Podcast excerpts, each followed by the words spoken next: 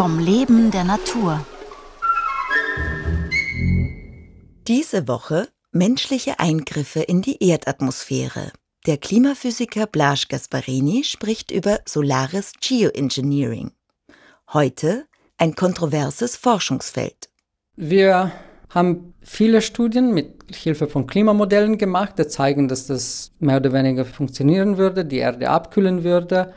Wir haben schon auch sogar Studien gemacht über, wie man das technisch machen könnte. Wir wissen, dass im Prinzip, wenn wir heute sagen, okay, wir wollen es machen, dass in etwa 10, 15 Jahren wir wirklich tatsächlich die Erde für vielleicht ein Grad abkühlen könnten.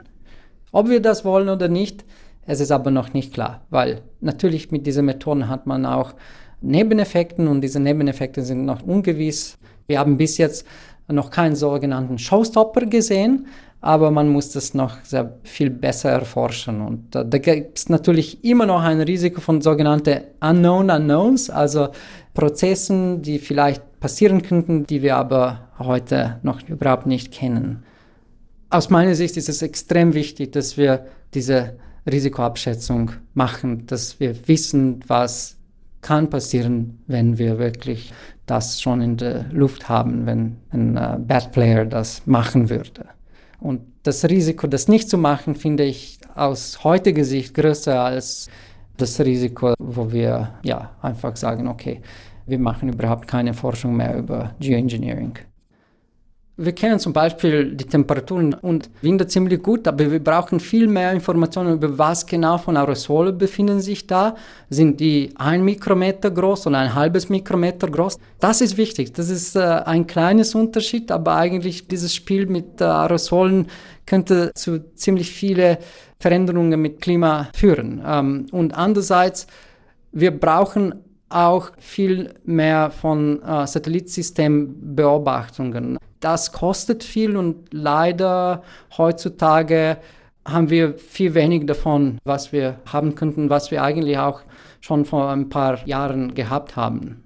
Bis jetzt haben wir das in generell auf der physikalischen Forschungsseite mehr als ein Hobby gemacht.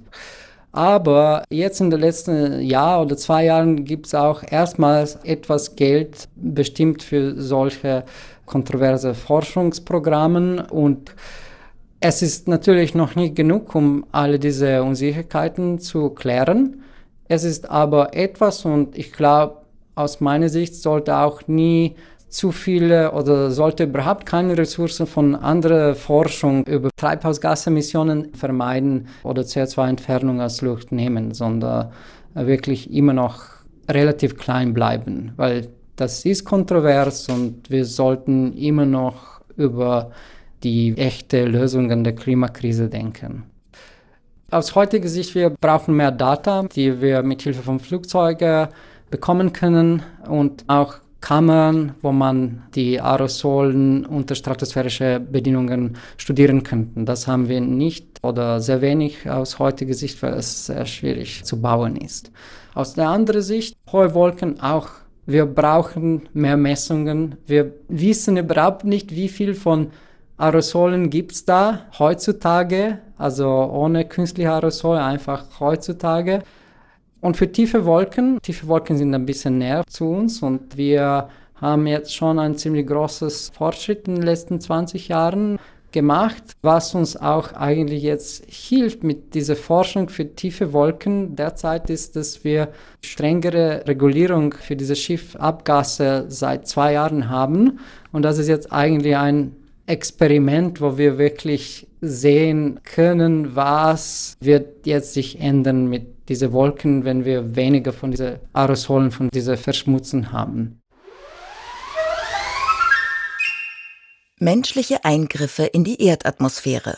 Der Klimaphysiker Blaž Gasparini vom Institut für Meteorologie und Geophysik der Universität Wien sprach diese Woche über solares Geoengineering. Gestaltung Thomas Thaler, Redaktion Renate Plim.